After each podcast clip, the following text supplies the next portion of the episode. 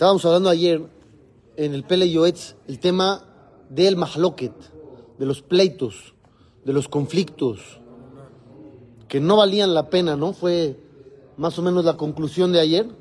Vamos a continuar el tema porque no ha acabado. Hay naciones que se han destruido. Totalmente.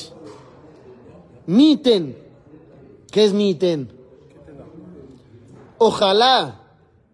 Miten. ¿Quién lo daría? Ojalá que cuando haya un pleito entre individuos, uno de ellos tenga la cualidad de Rodef Shalom. ¿Qué es Rodef Shalom? El que persigue la paz. Ojalá uno de los dos tenga eso. Porque ya con uno, ya la hiciste. El otro está peleado y el otro quiere arreglarse. Es más fácil, ya la mitad del camino ya se recorrió. Gamasheni me vio le dar que shalom. Cuando el primero busca arreglarse, es probable que el otro también le entre y acepte. Sin embargo, da acá, ¿cuál es la realidad? Shenem Shavim le Normalmente los dos están en su postura negativa. Gadol. Cada uno dice, yo soy aquí el grande, el importante, el que tiene la razón. ¿Y por qué me voy a rebajar y ser el débil? ¿Yo por qué tengo que ceder si tengo razón? Que ceda él. ¿Por qué yo tengo que ser el de abajo? ¿Por qué me tengo que someter? Así dice la persona. ¿Y qué sucede? A Mahloket para Rabbah. El conflicto se va reproduciendo, se hace cada vez más grande, como ayer les conté yo. Belujaj muy asquilo, si fueran inteligentes, llegarían a entender que ese que se está rebajando, buscando la paz, uaole, mala, mala. Él es el que está arriba. Él es el elevado. El grande es él. Eso. El humilde es el grande. No, pierde dinero. Porque de lo que Dios quiere que tengas vas a tener.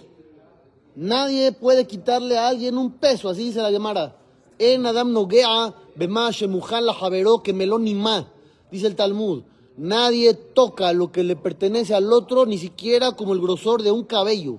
Si tú crees que por él no tienes esa cantidad de dinero, no crees en Dios. Dios lo permitió. ¿O no? Usted dígame. Si pasó es que Dios lo permitió. Si pasó es que Dios lo permitió. Sí. Entonces ese dinero se iba a ir se iba a ir o por medio de eso o por medio de otra cosa, pero se iba a ir. Porque si se fue, es que Dios no quería que lo tuvieras. Tú crees que el otro es la raíz. No, el otro no es la raíz. El otro fue el vehículo. Pero el conductor es el creador. Dios que... Sí.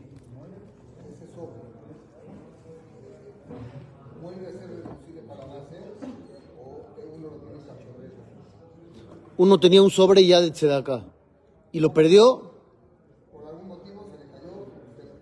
Depende por qué se le haya perdido, si fue negligencia o no. Entonces no. No lo tiene que reponer. Sí. Sí, sí. Sí, si no fue negligencia no es problema. Sigo leyendo. Y si es tan malo el pleito, como acabamos de describir entre ayer y hoy, alahat kamabe jamar fulam jupelet. casi, casi. Dice aquí, con más razón y con más razón, y dobleteale la cantidad y aumentale más gravedad. Riven ishleisto.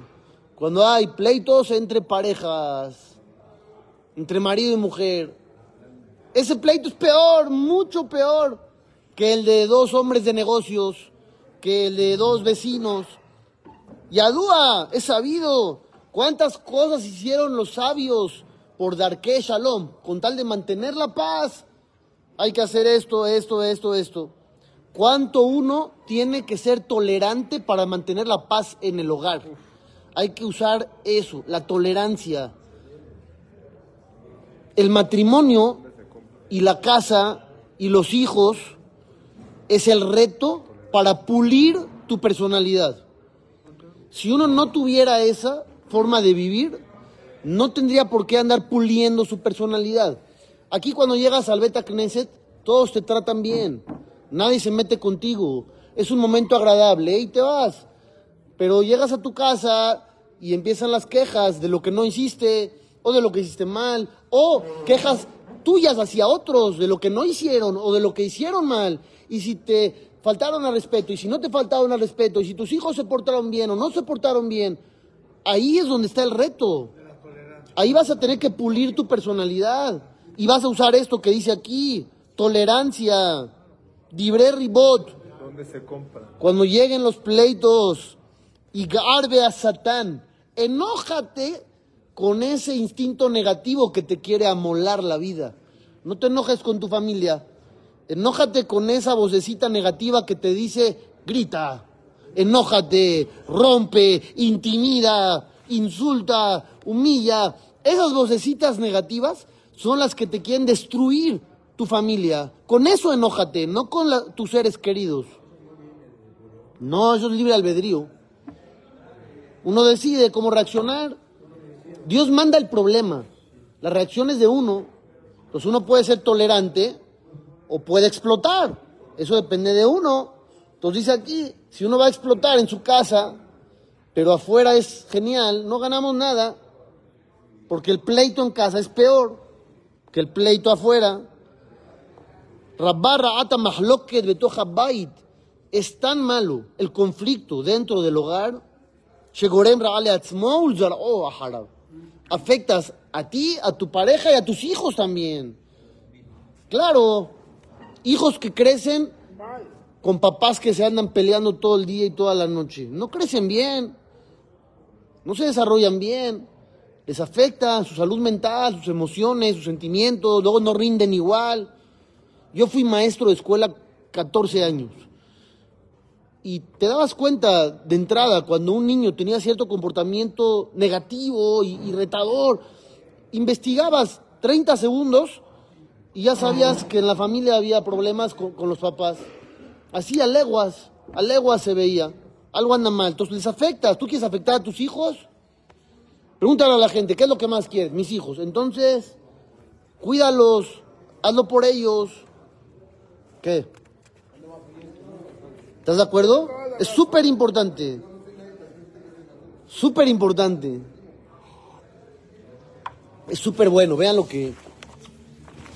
Encontré aquí una historia espectacular con el Saba Minobardok, Rabbi Yosef Yuzel Horvitz, este gran jajam, en una ocasión recibió una información que había fallecido un hombre muy rico en Alemania. Este hombre muy rico en Alemania no tenía aparentemente muchos descendientes o parientes, no cuenta aquí mucho detalle. Yehudí, Yehudí. Antes de morir, ordenó y dejó escrito que todo un edificio lo donaba para la yeshiva de este rab, del rab de Novardok. Un edificio entero, maravilla, ¿sí o no? Espectacular. ¿Qué hizo el rab? Viajó para allá, especialmente a Alemania, para ocuparse del asunto.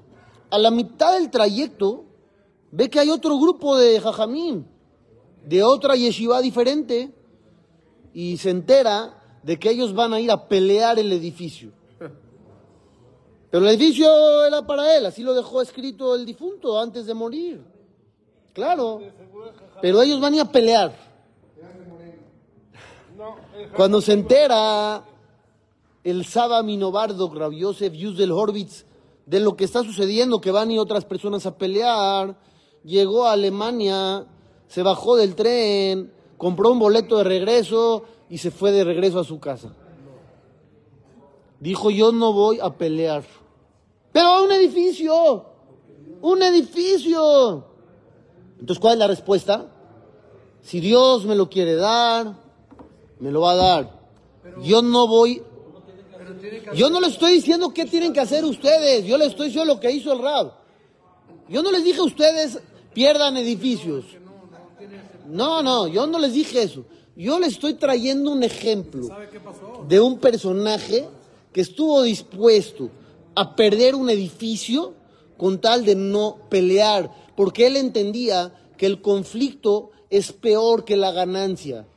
Vamos a suponer que lo pelees tres, cuatro años y te den el edificio. Todo ese envenenamiento de esos años, tal vez ya no vale el edificio la pena. Es lo que él pensó. La salud, la mente, el tiempo, el desgaste. Y tal vez, porque no dice aquí, pero tal vez metió la fe. Si Dios quiere, será mío. Y si Dios no quiere, pues no será, aunque lo pelee. Entonces tal vez metió también la fe y dijo yo no voy a pelear. No, no, no es Disney. No siempre hay finales felices de, y le dieron el edificio al final. No, no se lo dieron. según lo que se entiende en la historia, no se lo dieron. Se lo dieron al otro. Ganó. eh, pero ganó. Perdió el edificio, pero ganó el reto, el desafío.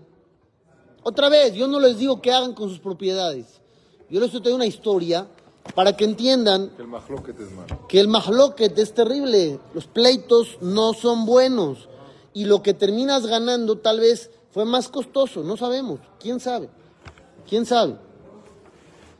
Kol Sheken Bekalba Homer. Continúa el Pele Yoetz y dice con más razón, Hay gente que se pelea contra todos. Vas a un lugar, tienen una costumbre, un hábito, como hablamos en el tema de las costumbres, y tú vas a pelearte con todos. Oye, pero entiende, a ver, aquí tienes a 30 personas diciendo distinto. ¿Por qué vas a pelear? ¿Qué te va a contestar él? Todos, todos están equivocados. Yo tengo la razón. Nadie piensa como yo. Por eso dicen así, porque no captan. Si estuvieran bien, pensarían como yo. Pero no están bien. Entonces todos están mal. No hagas eso. Adini Marrabbim. La regla de la vida es que en este tipo de asuntos se hace un consenso, se va detrás de mayoría, se hacen votaciones, como debe de ser en una democracia sana. Obviamente no estamos hablando de violar la Torah, estamos hablando de asuntos terrenales, asuntos normales de rutina. No te pelees con el mundo, ¿eh? Sí. Así como está escrito, Bakesh Shalom Berodfehu. Busca la paz y persíguela. ¿Por qué habría que perseguirla? ¿No es suficiente buscarla? Que se va.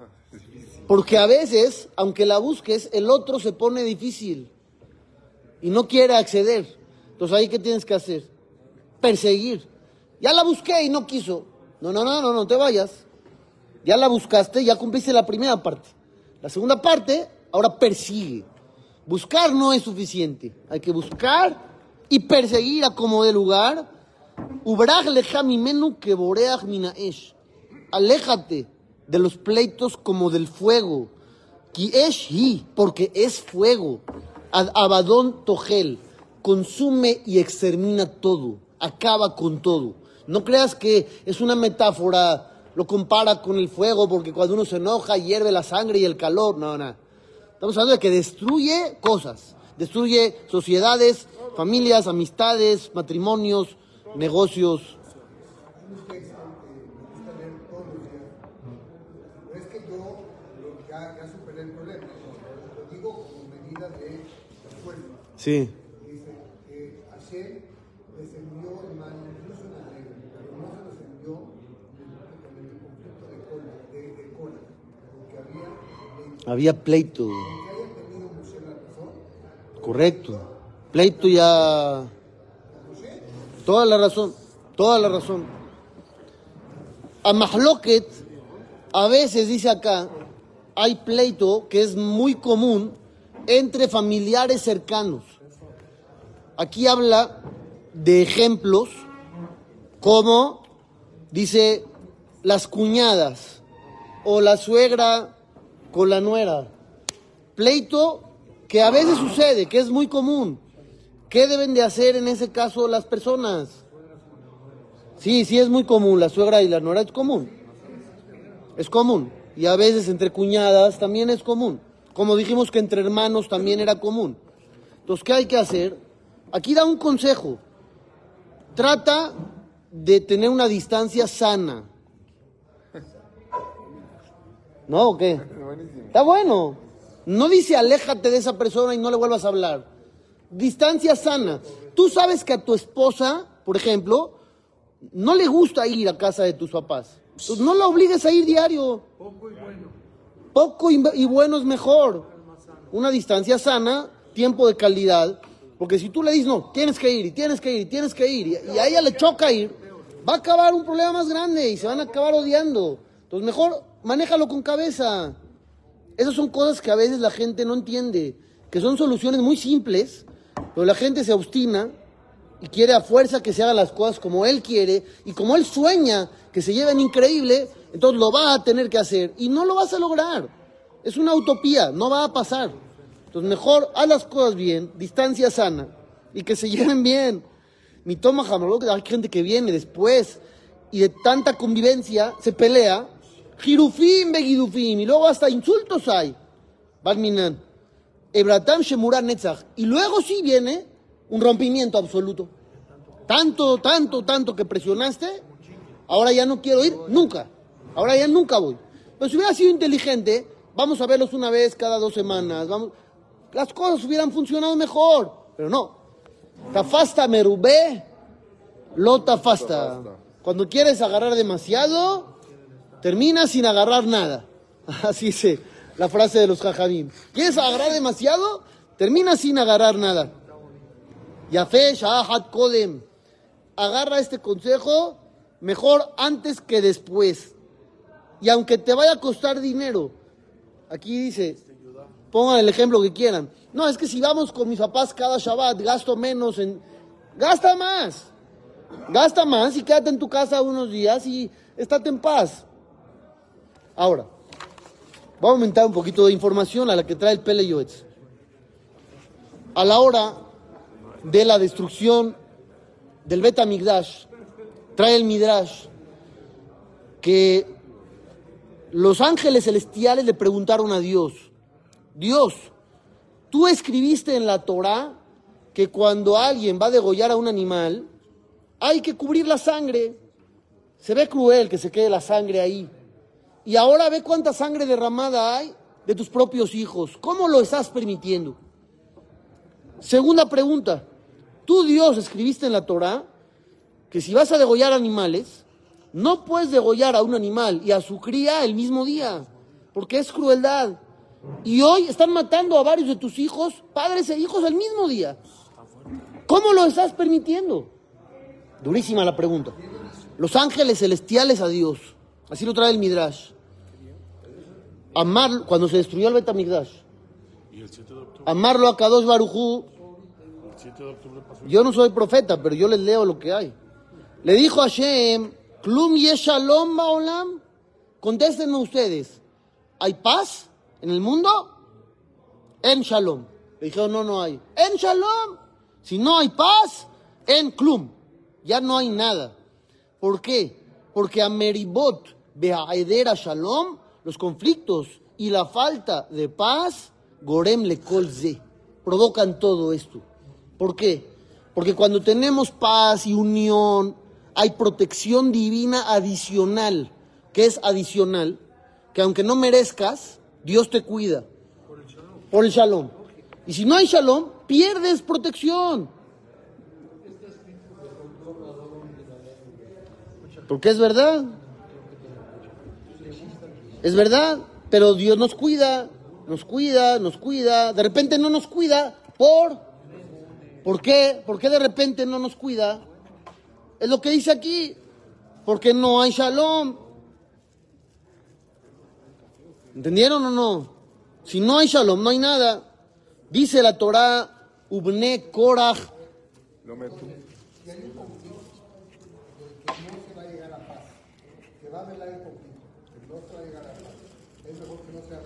No, no, es mejor que se arregle. Es mejor que se arregle. Sí. Siempre algo es mejor que nada, pero hay que buscar más. Ubne Korach lo metu, dice la Torah, los hijos de Korach No murieron. ¿Cómo no murieron? Entonces hubiera dicho, los hijos de Korah no fueron tragados por la tierra. Hubiera dicho eso, pero sí murieron al final, después de algunos años murieron. Entonces, ¿por qué lo redactó así la Torah? Hubiera dicho, a Korah se lo tragó la tierra y a sus hijos, no. Porque de Korah no quedó nada. Dice, "Bne Korah lo metu. Los hijos de Korah no murieron. Sí, sí murieron después de un tiempo, pero murieron. Dicen los jajamim. No murieron, ¿por qué? Porque cada generación y generación hay gente conflictiva igual que ellos.